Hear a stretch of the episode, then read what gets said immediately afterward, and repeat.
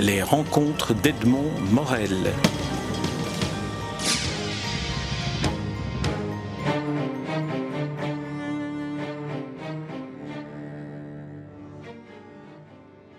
Corinne Mayer, nous nous rencontrons à l'occasion de la publication chez Flammarion de votre dernier ouvrage en date, Petit manuel du parfait arriviste. Alors, une fois que l'on a terminé la lecture de ce petit manuel, on est armé pour affronter le monde tel qu'il est.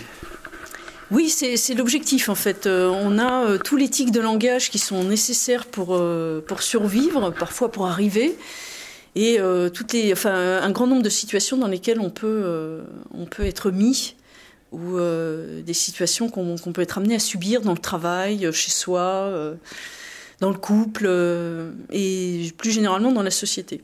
Alors, vous évoquez que c'est un, une sorte de mode d'emploi de, de, la réussite, mais c'est surtout au second degré une grille de lecture du monde tel qu'il est qui donne le vertige, parce qu'on se rend compte que nous sommes soit victimes, soit manipulateurs, et que le guide sert finalement à nous former en bons manipulateurs.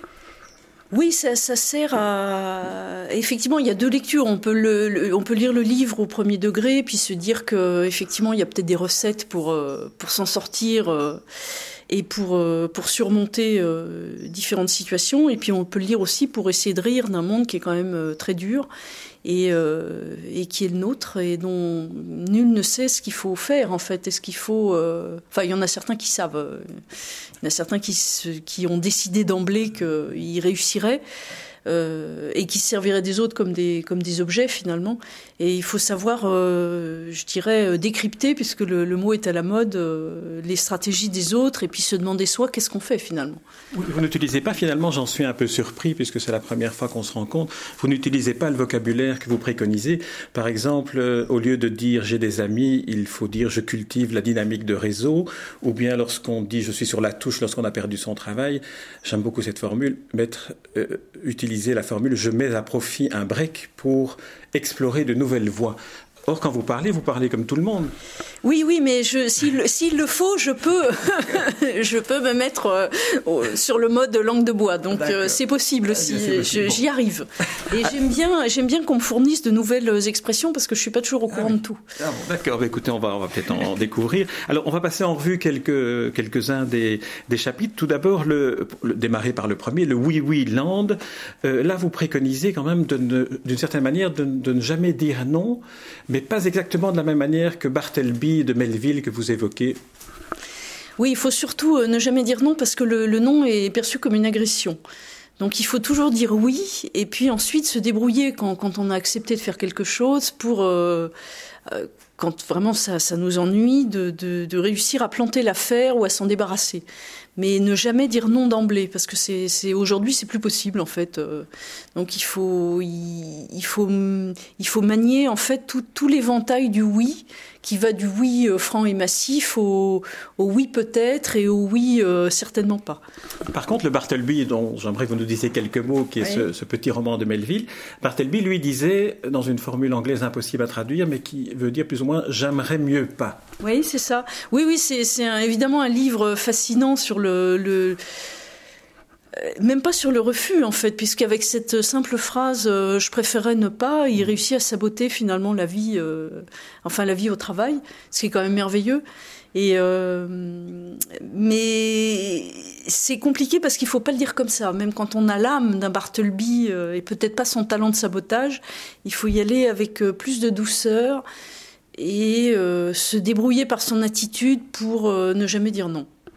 Alors, en, en, lisant votre bibliographie, si elle est complète et vraie, parce qu'on ira un peu plus loin après sur votre biographie. Euh... Peut-être est-elle partiellement fausse. Voilà, voilà, voilà, si vous voulez, on, on embraye là-dessus, parce que en, en lisant votre livre. menti. non, non, pas menti, mais vous inventez, euh, par exemple, un arrière-grand-père. Oui, alors ça c'est vrai. Mais là, euh, du coup, c'est maintenant, comme je l'ai dit dans le livre, euh, effectivement, c'est trop tard. Mais oui, c'est vrai parce que ça, ça, ça m'amuse énormément. C'est vrai que je me suis inventé un arrière-grand-père qui n'existe pas.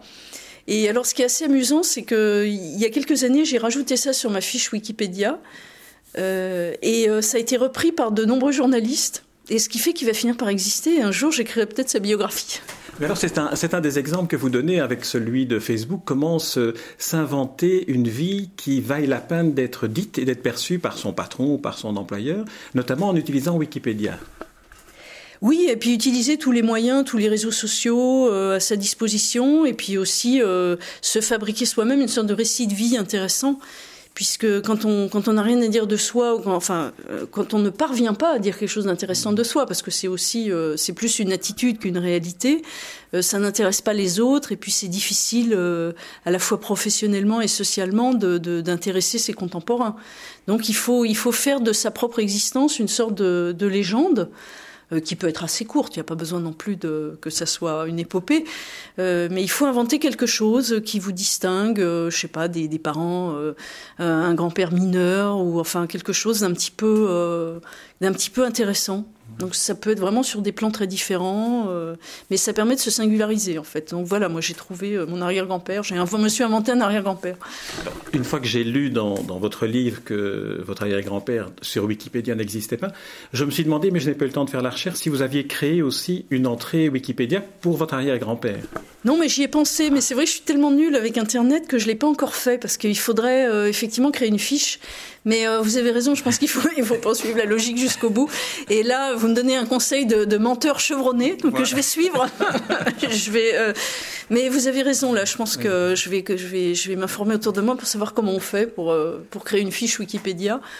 Parce que, en fait, oui, je l'ai, je l'ai placé à Vienne au moment où euh, il y avait des grands intellectuels et il est censé être un humoriste célèbre. Et donc, il faut absolument qu'il ait rencontré Freud, tout un tas de gens, tout un tas de gens passionnants qui, qui vivaient là-bas à l'époque. Oui, voilà, donc euh, là c'est une nouvelle invention. Enfin, On parle de ça parce que euh, Wikipédia, que l'on peut alimenter soi-même et composer soi-même, euh, y compris écrire sa propre biographie, est un des instruments que vous préconisez pour customiser son moi. Absolument, oui, oui. Puis euh, aussi son entourage, son réseau, euh, son CV. Enfin, il faut, faut absolument, faut mouiller le maillot. Mm. Il s'agit pas d'être vrai. Il s'agit que ça soit, ça soit un petit peu intéressant. Donc partout où c'est possible, euh, il faut, essayer de trouver des choses pour. Pour, pour, se mettre en valeur, pour retourner les échecs en, en succès aussi, parce que et puis rajouter rajouter des petits mensonges ou des gros mensonges qui, puissent qui puissent rendre l'affaire vraiment convaincante. Alors dans l'écriture de ces biographies, vous citez quelques exemples de, personnalités ou de personnages euh, réels et dans l'actualité. Par exemple, Carlos Ghosn, qui est président de Renault, et sa biographie tient finalement en quatre ou cinq euh, éléments centraux. Oui, euh, effectivement, puisqu'il est, il est multi, multi, enfin, il a plusieurs nationalités, ah il est polyglotte aussi, et euh, je crois qu'il est, il est indien. Enfin, j'ai oublié. Je, je veux dire, j'ai totalement oublié, mais c'est bien, c'est, formulé de manière euh, à montrer aux autres que, bon, d'une part, il a, il a des diplômes brillants, mais qu'en plus, euh, il est à cheval entre plusieurs cultures et donc susceptible de diriger un groupe mondialisé. Alors il y a une autre, euh, technique que, vous préconisez, c'est celle du rasmot, c'est-à-dire de ne jamais s'engager dans ce qu'on dit. Finalement, non seulement on ment, mais en plus, dans ce qu'on dit, on doit s'organiser pour ne pas s'engager soi-même. Oui, c'est très dangereux, parce que finalement, euh, s'engager soi-même, c'est s'obliger à rendre des comptes et à devoir des choses aux autres alors que parfois euh, ça peut vous obliger à faire alors que, que ça, ne, ça ne vous mènera à rien. Et que parfois il est beaucoup plus habile de prétendre et de ne pas s'engager beaucoup et de faire faire par d'autres ou de noyer le poisson euh, de façon habile. Donc euh, effectivement, ce qu'on nous a appris étant petit, enfin un certain nombre d'entre nous du moins, euh, c'est-à-dire qu'il faut il faut pas mentir, qu'il faut faire ses devoirs et qu'il faut euh, qu'il faut se montrer honnête euh, est en fait totalement faux. Donc nos parents nous ont menti, probablement de bonne foi, et il faut surtout leur désobéir. En plus, nos parents, enfin, euh, ceux de ma génération en tout cas, ont fini par leur, parce que êtes beaucoup plus jeunes que moi, ont fini par leur en vouloir parce que pour eux, euh, tout leur a réussi, dites-vous, et donc euh, finalement, la génération que nous sommes aujourd'hui active est une génération qui peut éprouver même de la jalousie à l'égard de ses géniteurs. Oui, bien sûr, parce que moi j'ai l'idée qu'en fait, enfin moi j'ai 48 ans et mes parents étaient d'une génération encore d'avant, en fait. donc ils ont, il y a une génération qui a été sautée pour le faire court, et donc c'est des gens qui ont quand même eu des difficultés euh, avec la guerre et ce genre de trucs. Enfin, bon, même si ma mère était jeune à l'époque, mais mon père moins, puisqu'il, bref. Et donc euh, la génération d'avant a eu quand même euh, des moments pas pas faciles, alors que cette génération bénie qui est née, disons aux alentours de 45, effectivement, on, on les jalouse secrètement. Euh, puisque évidemment, euh, on considère qu'au fond, ils n'ont pas eu à mentir tant que ça, mmh. étant donné que, somme toute, l'économie était florissante, qu'ils ont pu s'exprimer euh, et se rebeller à 20 ans, et ensuite, au fond, jouer le jeu de l'économie de marché comme si de rien n'était, en reniant leurs engagements, je dirais, gauchistes ou, ou libertaires. Et, euh, je pense qu'on les, enfin, en tout cas, certains gens, disons, qui sont arrivés après, euh, les envient de ça finalement. Ils ont pu être plus cash que, que, que nous qui venons après et qui sommes obligés de faire semblant finalement. Oui, euh, sans user de tout ce que vous recommandez dans, votre livre, ils peuvent maintenant être des oisifs fortunés qui, qui, profitent de tout ce qui nous est rendu inaccessible, sauf à euh, exercer notamment cet autre euh, conseil que vous prodiguez, que vous intitulez La voix de son maître. Et là, il y a un point qui, qui, qui m'a frappé, c'est le fait que vous conseillez de se préparer à répondre à des questions qui finalement sont toujours les mêmes lorsqu'on est euh, appelable sur un GSM partout où on se trouve. Les deux questions sont où êtes-vous et que faites-vous? Alors, qu'est-ce que vous conseillez de, de répondre? Alors, euh, où êtes-vous? Euh, Il faut répondre qu'on est en mouvement, forcément. Donc, surtout ne pas répondre que vous êtes au fond de votre lit depuis deux jours, euh, à cuver une soirée bien arrosée. Donc, il faut être en mouvement et de préférence dans des moyens de transport rapides. Donc, plus le moyen de transport est rapide, plus forcément vous êtes dans le mouvement de l'époque.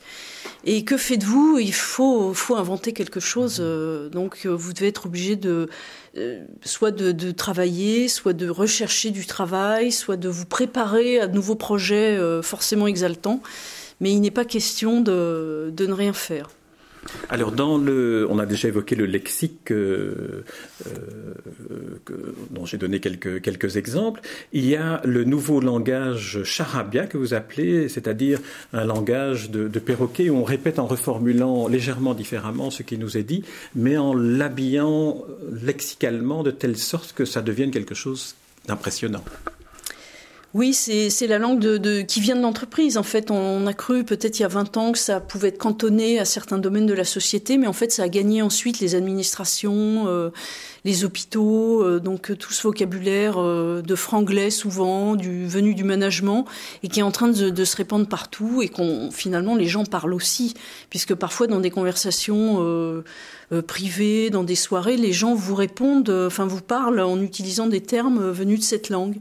Donc ils ont un univers, euh, ils développent des projets, euh, ils sont ils sont dans une dynamique positive, euh, dans dans des qu'est-ce qu'on m'a dit récemment? Je suis dans un ah oui c'est quelqu'un m'a dit c'est une une prise de risque vertueuse.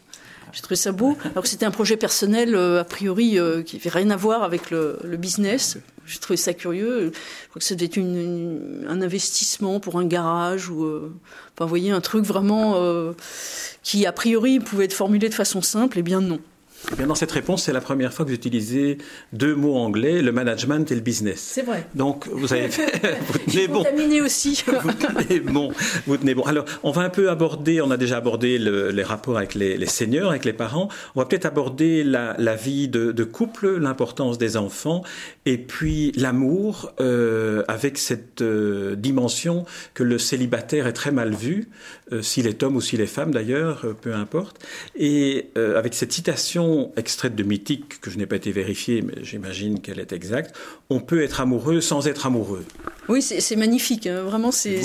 Oui, parce que l'idée, c'est surtout de ne pas s'engager, que ce soit dans les projets au travail ou vis-à-vis des autres.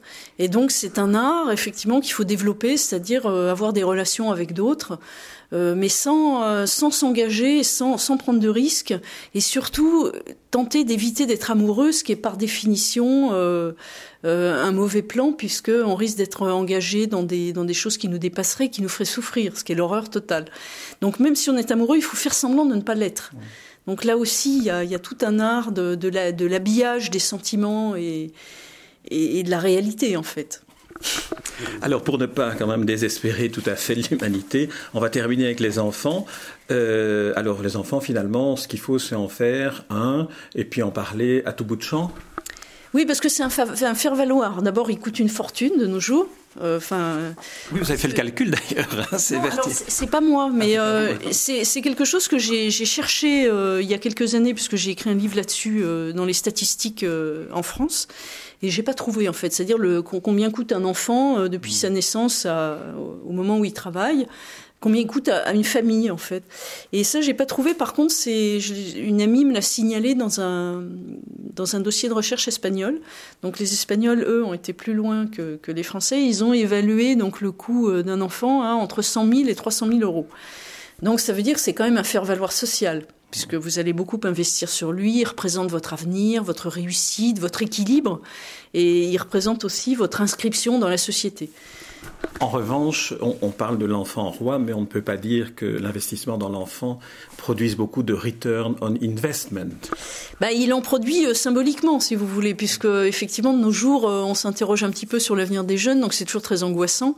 Mais euh, on peut considérer que c'est une sorte de faire-valoir comme ça, qui, qui, qui, met en avant votre personne, et que dans le domaine professionnel, par exemple, il faut en avoir, faut avoir sa photo sur votre iPhone et puis en parler euh, de temps en temps en mettant en avant naturellement ce qui, ses réussites, euh, qui peuvent être euh, simplement le fait d'avoir une bonne note à une dictée ou de réussir à, quand vous réussissez à l'inscrire dans une bonne école, il faut aussi le faire, le faire savoir à tout le monde.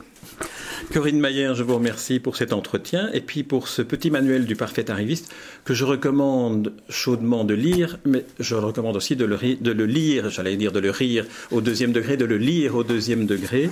Il est paru chez Flammarion et il se lit. Il paraît, il paraît le 3 octobre. Et il paraît le 3 octobre. merci. Merci Corinne Mayer. Merci. Les rencontres d'Edmond Morel.